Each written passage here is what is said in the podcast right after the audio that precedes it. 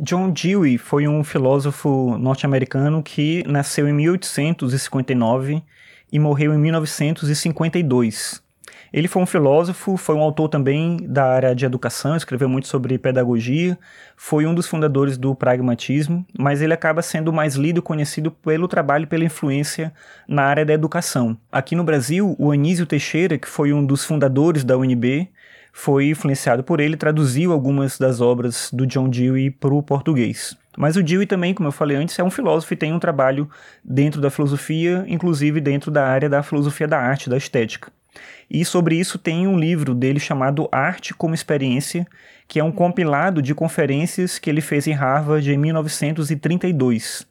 Esse livro acho que ele é bem interessante porque ele traz um pouco desse elemento do pragmatismo, mas também uma perspectiva de filosofia da arte, de estética, diferente talvez do que a maioria dos autores mais clássicos assim da estética costuma colocar, porque ele foge dessa perspectiva metafísica transcendental da arte para pensar justamente como diz o título, a arte a partir da experiência. A ideia dele é de que a experiência com a arte determina a possibilidade do estético. A estética ela não acontece por meio de um êxtase místico como uma obra de arte transcendental, mas a partir da nossa experiência real com produtos artísticos. Numa passagem do texto, por exemplo, ele tenta explicar isso. Eu vou ler essa passagem, é um pouquinho grande, mas eu acho que é legal para explicar essa ideia. E ele fala o seguinte: abre aspas. O Partenon é, por consenso, uma grande obra de arte, mas só tem estatura estética na medida em que se torna uma experiência para um ser humano. E se o sujeito quiser ir além do deleite pessoal e entrar na formação de uma teoria sobre a grande república da arte da qual essa construção é membro, terá de se dispor, em algum momento de suas reflexões, a se desviar dele para os cidadãos atenienses apressados, argumentadores e agudamente sensíveis com seu senso cívico identificado como a religião cívica, de cuja experiência esse templo foi uma expressão, e que o construíram não como uma obra de arte, mas sim como uma comemoração cívica. Fecha aspas.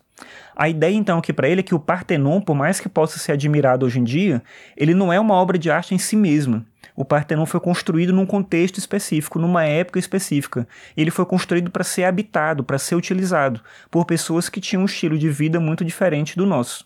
Então, para entender essa obra de arte, a gente precisa se deslocar, pelo menos mentalmente, para entender o contexto em que a obra foi criada. Isso é interessante quando a gente pensa a relação nossa com a obra de arte no museu. Muitas pessoas têm, obviamente, a possibilidade de ter uma experiência estética com uma obra de arte que está no museu.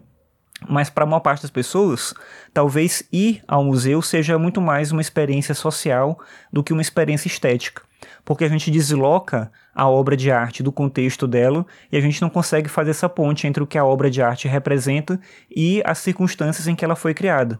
Então a arte é uma experiência com a realidade. A arte não é algo para se fruir independentemente do mundo e das circunstâncias em que a própria obra de arte foi gerada, construída e pensada.